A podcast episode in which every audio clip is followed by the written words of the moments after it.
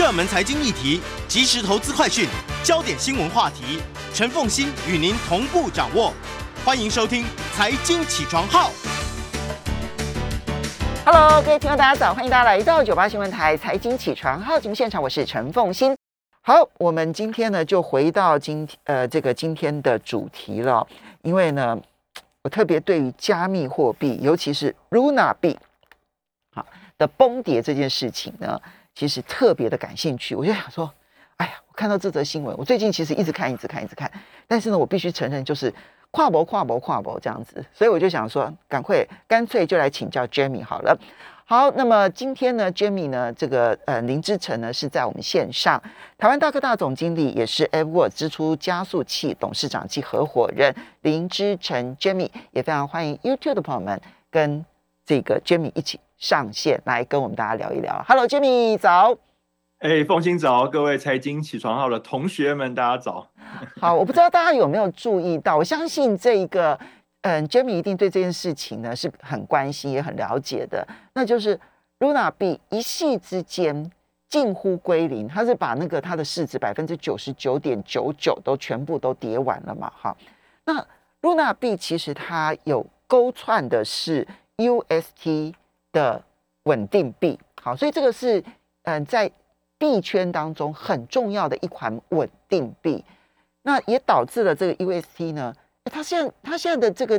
价价值是不是已经归零了？还没，其实呃市值都还有呃数亿美金，甚至看那天涨跌都还有到十亿美金。哦，这样子哈、哦，所以它还有它那这样子跟它最高峰的时候比起来的话，大概是只剩下了呃二十分之一不到了吧？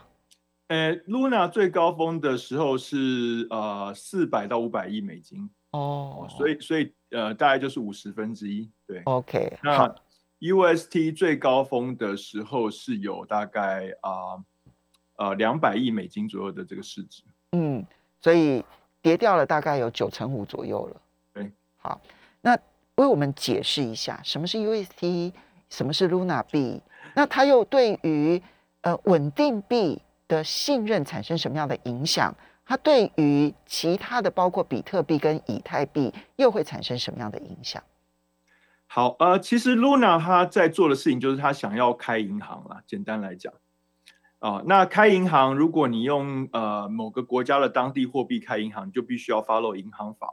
你就要受到当地的管制。哦，所以如果你不想要受到这个管制的话，你就必须要用自己的货币开银行。嗯，哦。那你如果说去用这个像比特币跟以太币这种币的话，因为它的币本身币价的波动很大，所以它比较不符合一般这种呃想要储蓄或者想要贷款的人的需求，嗯，所以它必须要用一种稳定币来开这个银行，嗯，哦，那这个稳定币呢，如果说是用这个要绑定某些实体资产，比如说美金啊，哦，去维持它的稳定，那它的问题是说这个美金本身还是受到呃，联联准会的控制，或者是美国的呃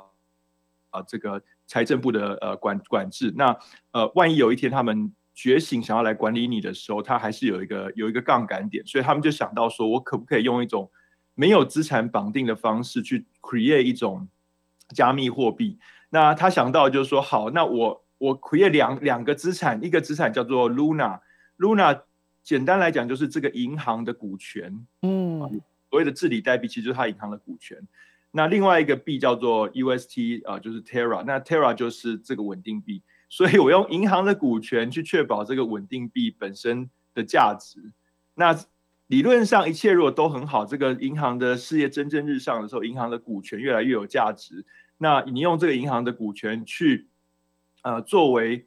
稳定币的稳定性的一个保障，那因为银行的股权越来越有价值，所以大家会觉得这个稳定币的呃的这个呃价值的保障会越来越好。那它当然设计了一些机制，当短时间内呃银行的股权的，因为它已经上市了，就是呃 IEO 等于上市，有人在交易，所以当银行的股权的市值有大幅波动的时候，它会用一种调节的方式去调节稳定币的供给，来确保两边永远都是维持一一比一这样的呃所谓的呃呃抱歉讲来确定稳定币跟美元之间永远保持一比一的所谓的这个锚定。这就是大家所说的，它是演算法稳定币的原因。对，就是说它其实是透过某种公式去动态调节 Luna 跟 UST 两边的供给，去确保 UST 跟美元之间永远是维持一比一的 peg 这样。嗯，好，那这里面就变成说我呃，他说我永你永远可以拿一块钱价值一块钱美金的 Luna 去换一颗 UST，也永远可以拿一颗 UST。去换价值一美金的 Luna，嗯的这个代币，这样类似这样的概念。那这里面细节有点复杂，我不确定我们今天时间够不够讲这个。不过我们先倒回来讲，所以他发明这个稳定币主要原因是要去开始收存款跟贷款，嗯，好，开始收存款跟放款。那他为了呃这个你要你要开始去收存款，你必须要有一个优惠利率嘛，哈。那他就提出来一个非常夸张的二十 percent 的优惠利率，高利贷呀，超级高利高利存哦，而且是活存哦，他的那个存款是随时每分每秒可以打进打出的哦。嗯，那呃，这就是呃一开始就大家就觉得说，哎，怎么可能？哦，你怎么可能有办法提供这个这个利息？这个银行有有办法支撑吗？那他就说好，我其实提供这个利息的方式是我让你质押，让贷款人质押来贷款。那在加密货币世界的贷款通常都是超额质押，就是两倍质押。嗯，所以如果你要贷出一百块钱的 UST 的话，你必须要质押价值两百块美金的，比如说以太币。好，嗯，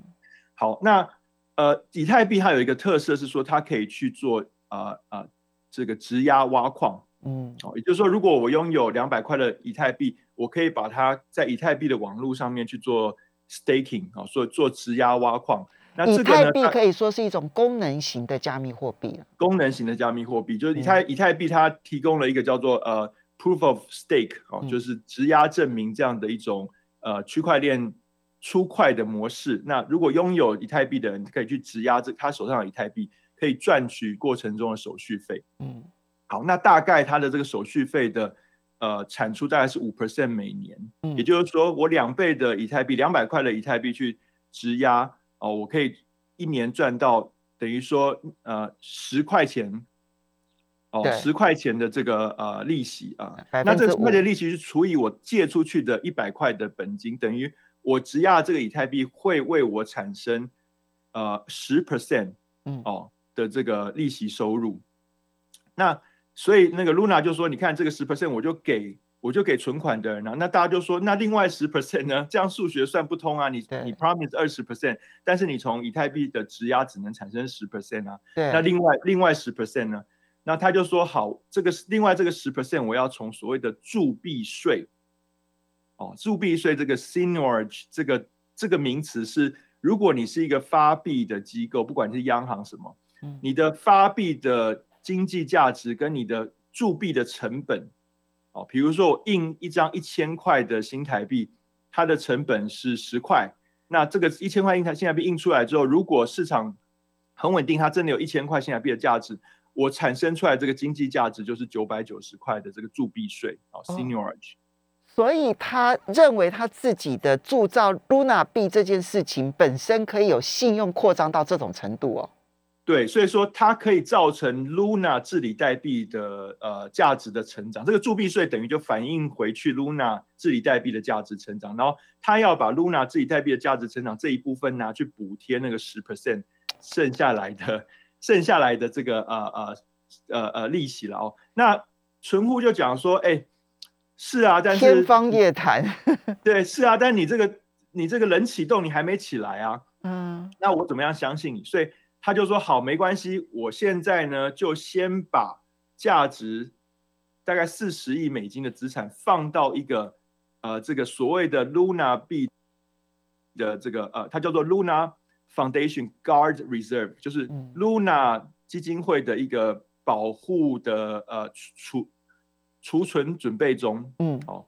我先放四十亿美金进去，好，先跟你保证说，至少前头把钱存进来的人。你的这个利息是有 guarantee 的，哇！那整个币圈大家看到这个疯了，就说：哎，有人要撒币啊，撒四十亿美金，大家就疯狂把钱存进去啊。其实说真的，那个时候我有存了一点钱在里面，因为条件太好了。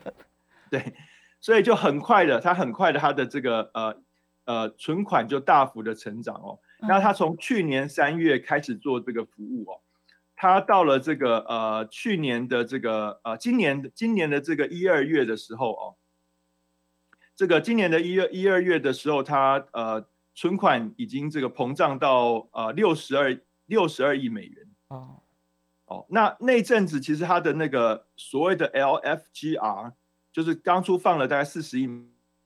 美金进去的这个资产也一路消耗到剩十四亿美元。那大家看 party 快结束，我就开始把钱提出来。所以他反正在这个一月底的时候，有一瞬间几天内，他的这个存款就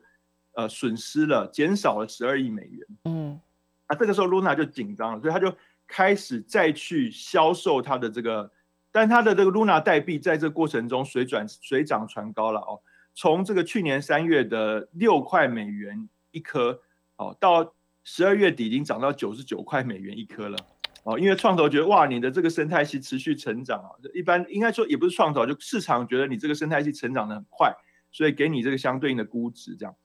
所以他就把他的 Luna 代币哦打一个六折拿去卖给创投，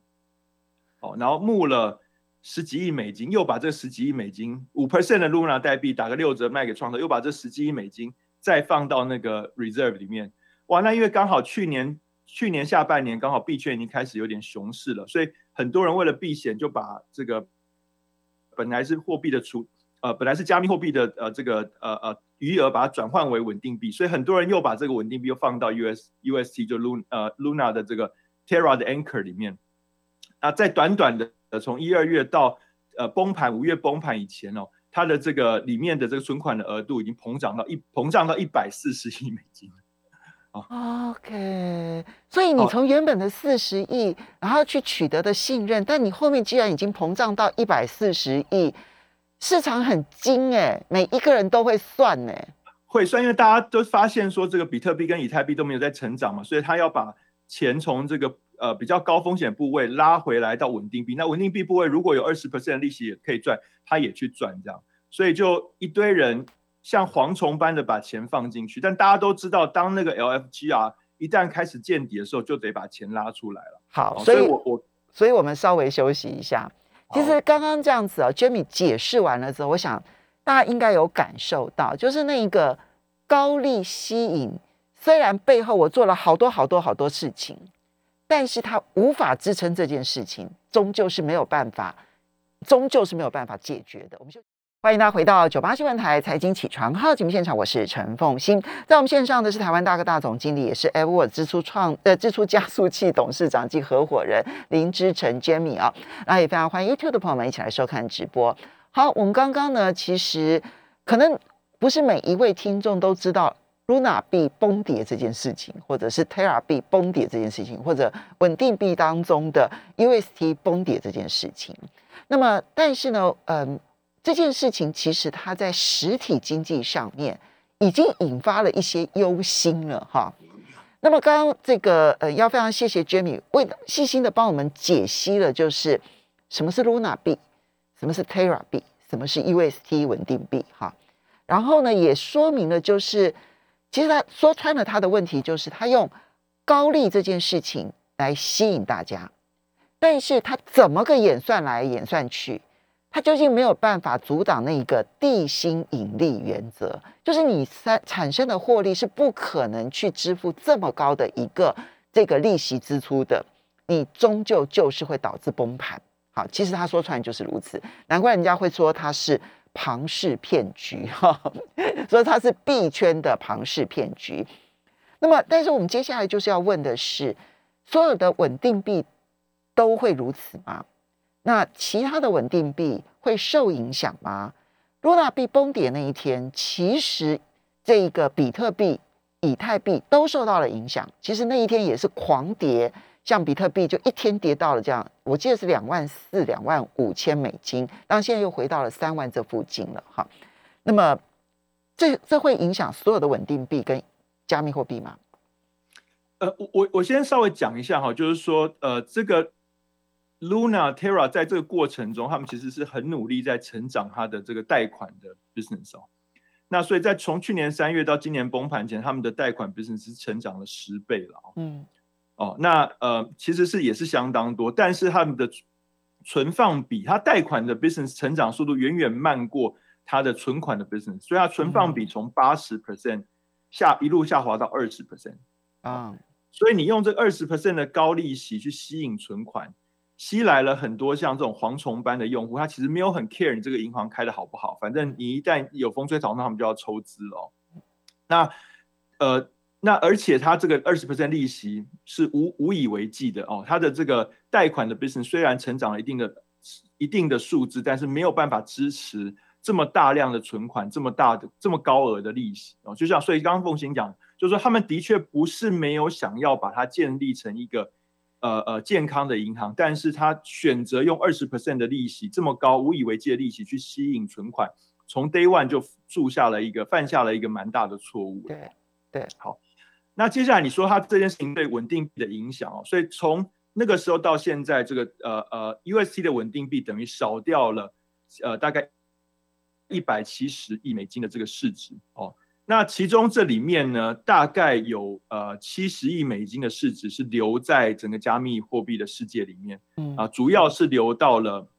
这个 USDC 哦，一个呃大家认为。相对可信任的呃这个稳定币，另外一种形态的稳定币，嗯，对，另外一排它是呃绑定绑定几乎是呃 绝大多数是美元几乎类现金资产的这个稳定币。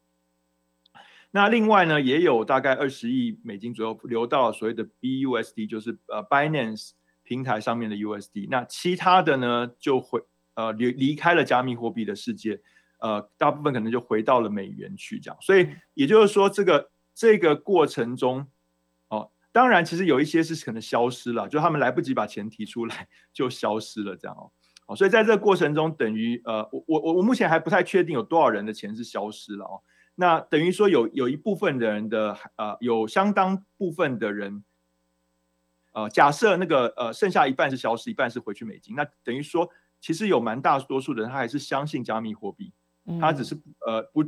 呃对这个 UST 跟这种类型的呃这一种方式处理的演算法稳定币呃呃呃失望了，但是他回到这个别的更稳定的稳定币，然后以后还想要继续投资加密货币这样，所以呃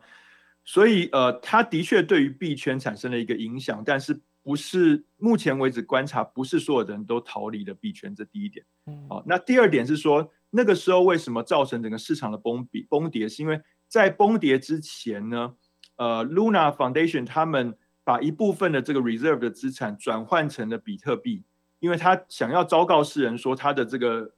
呃存款准备里面呢有更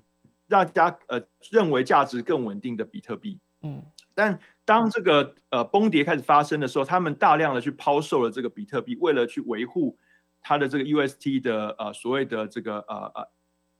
锚定啊，但是因为比特币下跌又带动了整个币圈的下跌，所以他自己的治理代币就是他所谓的银行的股权这边 Luna 也下跌，所以 Luna 下跌又造成了这个两边演算法的联动，又去造成了 UST 下跌的这个压力。所以当它持续抛售抛售这个比特币的时候，造成整个系统风险，造成它的这个呃稳定更更无法稳定。哦，因为整个 Luna 跟 Bitcoin 之间，Bitcoin 之间的币价其实还是有相当程度的联动。其实这在现实世界里头，股票市场常常出现。比如说公司呢，大股东去把股票拿去质押，然后借钱出来，然后他再去买股票。然后但是呢，股票如果撑不住，还是继续下跌，那这边银行呢，可能就会把它质押的股票拿出来抛售，反而造成了更加速的下跌。其实有点类似这样的关状状况，对不对？对，所以一样的意思哦。所以他他其实当初选择。去用比特币来当做 reserve，其实想要给市场信心，但是反而造成了它整个生态系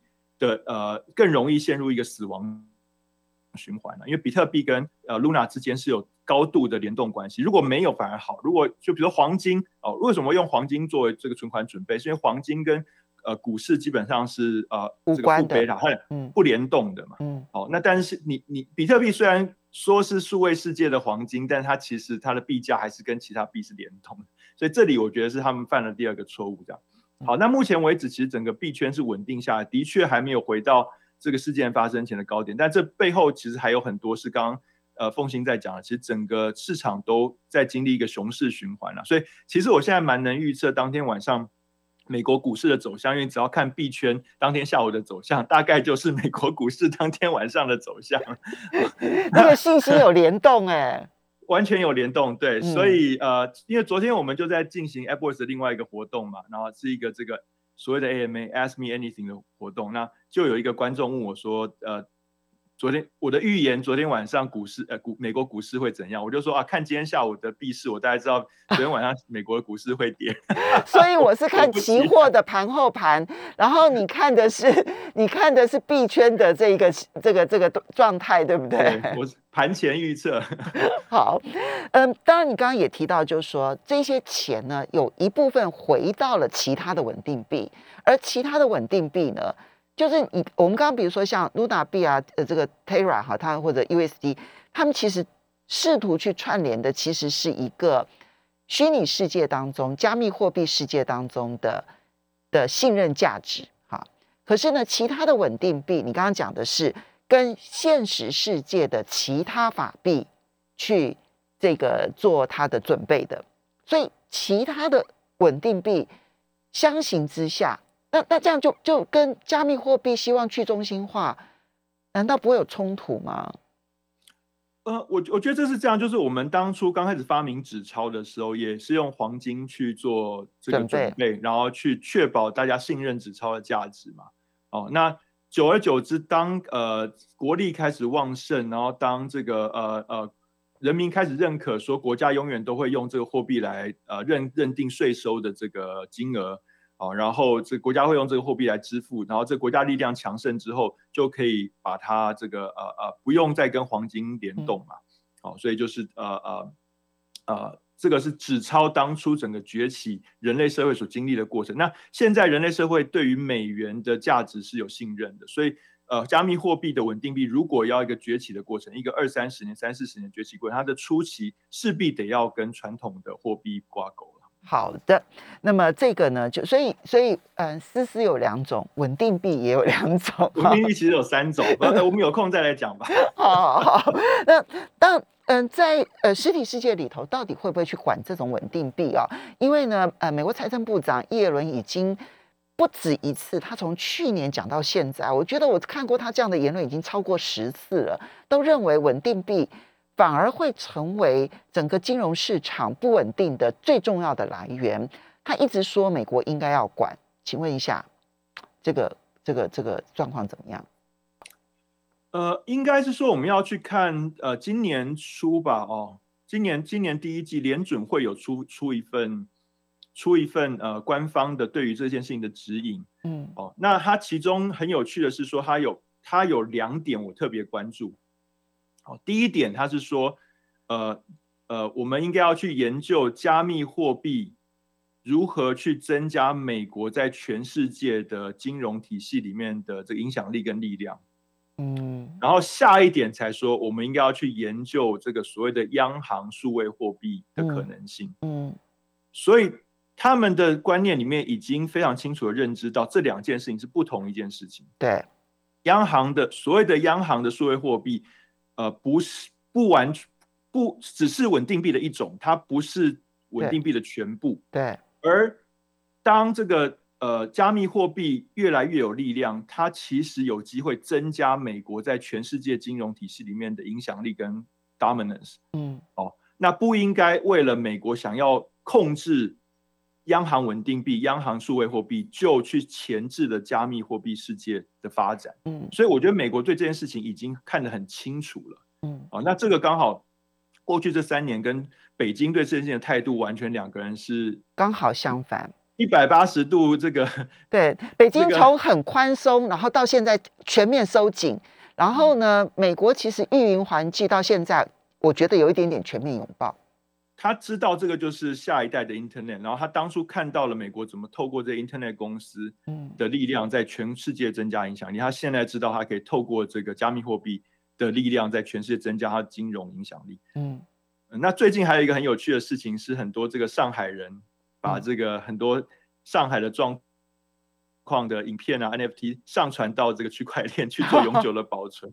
所以我觉得这件事情又会让北京更害怕区块链，因为区块链是不出了块之后就不能不能不能删除的。对对。哦，所以说他没有办法像这个社群媒体这样子说，哎，你贴了一个文，他不喜欢，他叫删文，对对，所以说我觉得接下来这个世界的发展应该就是这样，美国它可能会更积极的拥抱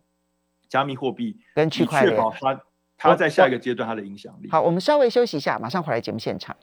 欢迎大家回到九八新闻台财经起床号节目现场，我是陈凤欣，在我们线上的呢是这个台湾大哥大总经理，也是 a p p w o r d 支出加速器董事长及合伙人林志成 Jamie。好，今天呢，因为呃 Luna 币的事情呢太大了哈，而且影响到现实世界里头的金融操作。其实现在呢，币圈跟股市是联动的，而且联动度呢，过去可能还有反向，现在不是了。现在已经是正向的，然后大概联动度大概有百分之九十左右了，好，这就是刚刚 Jamie 讲说，他白天看这个币圈的发展，他就知道隔天美国股市到底是如何了，哈，对，主要的原因。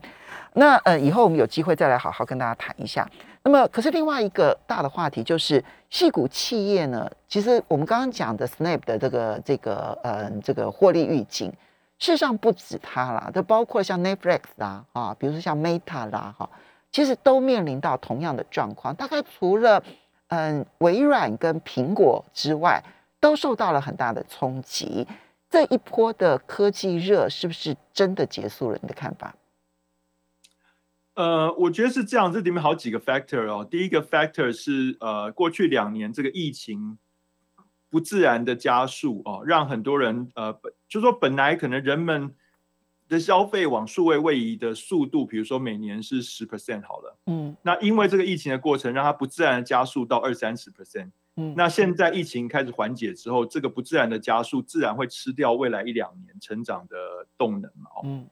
所以现在有点像在呃 reverse reversion to the mean 啊，回归回归平均值的那个过程，这第一个。第二个是说，这个呃呃，美国现在的这个通膨真的是蛮严重的，所以它也大大影响了，因为通膨就会让你这个民生必需品的消费，呃，吃掉你比较多的这个可支配所得，所以你的其他呃非非刚需的消费就会减少。那其实很多这些科技公司他们提供的是一些比不一定是刚需的消费，嗯，哦，所以它也会影响。那当然它也会影响到广告主哦，这些非刚需的消费的广告主，如果收入变少，它的广告也就会变少，哦，所以呃，其实 Peloton 就是一个很好的例子。Peloton 以前是一个怎么？派乐腾，嗯，电嗯电嗯联网的这个健身器，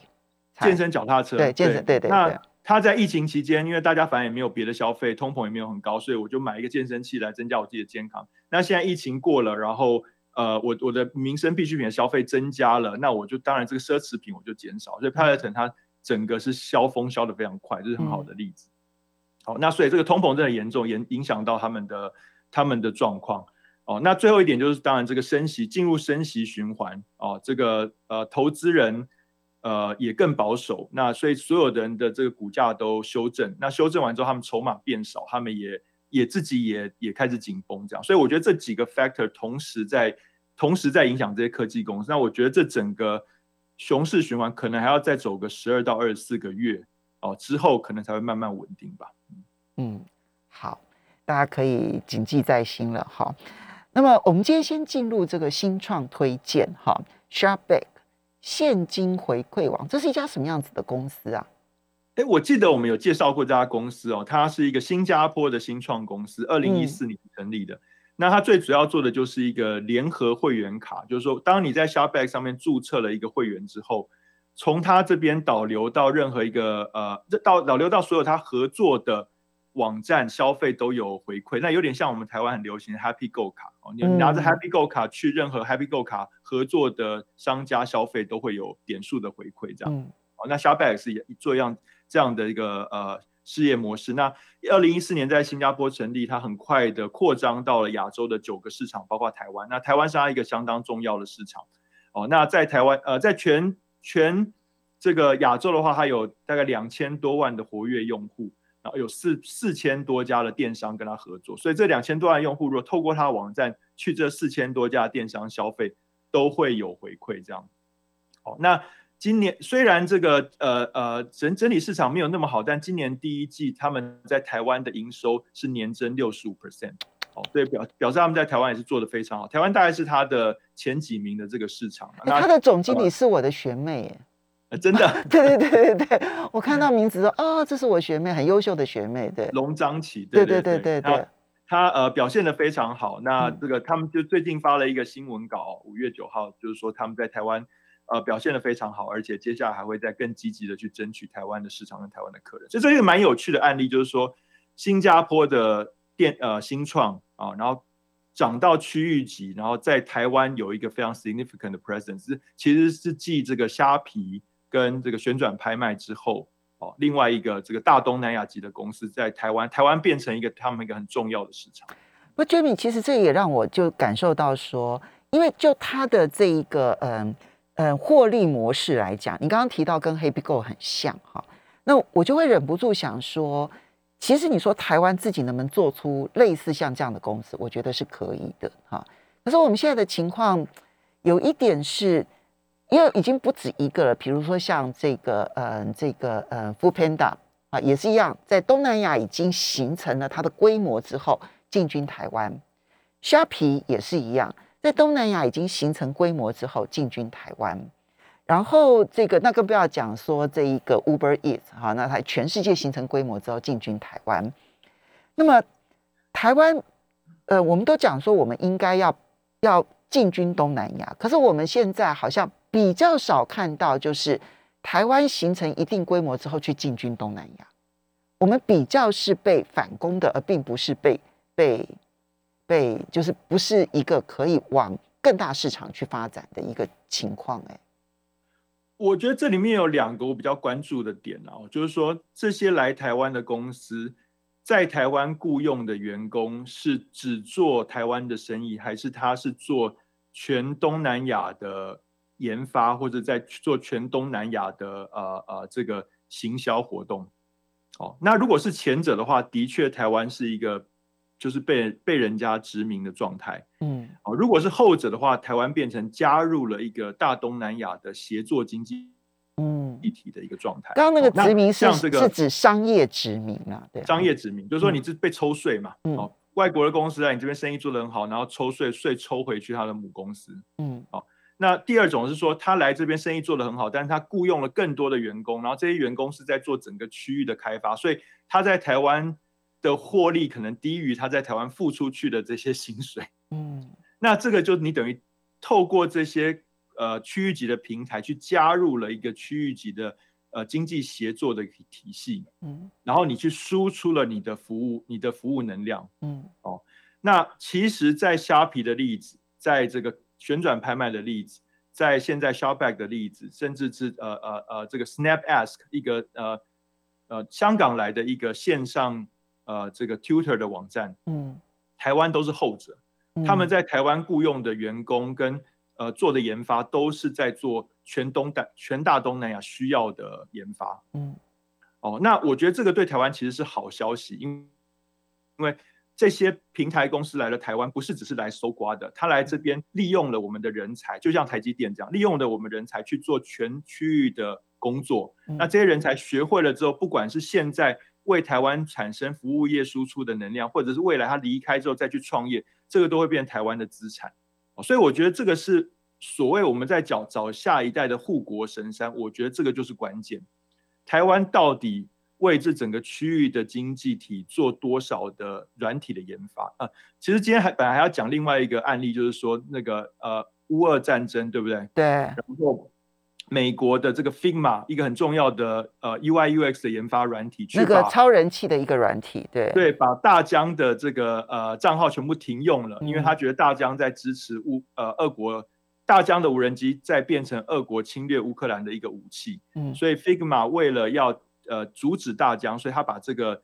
把这个软体停用，让大疆没有办法去呃呃减缓大大疆的营运，那大疆整个跳脚。所以其实，在未来的这个世界里面，不再只是呃呃硬体在哪里制造，晶片在哪里制造，而是软体在哪里研发，研发的人才在哪里，研发的工具在哪里，也变成很重要的一个呃核心竞争力的来源，核心的呃价值来源。所以台湾在未来的十十年、十五年，如果能够成为大东南亚的研发中心，我觉得那个那个地位就是一个护国神山。好，所以呢，固然有它市场面的部分，但是刚刚提到的，就是核心的软体的这个创新能力，它能不能留在台湾？我觉得这其实对我们都很关心。非常谢谢 Jamie。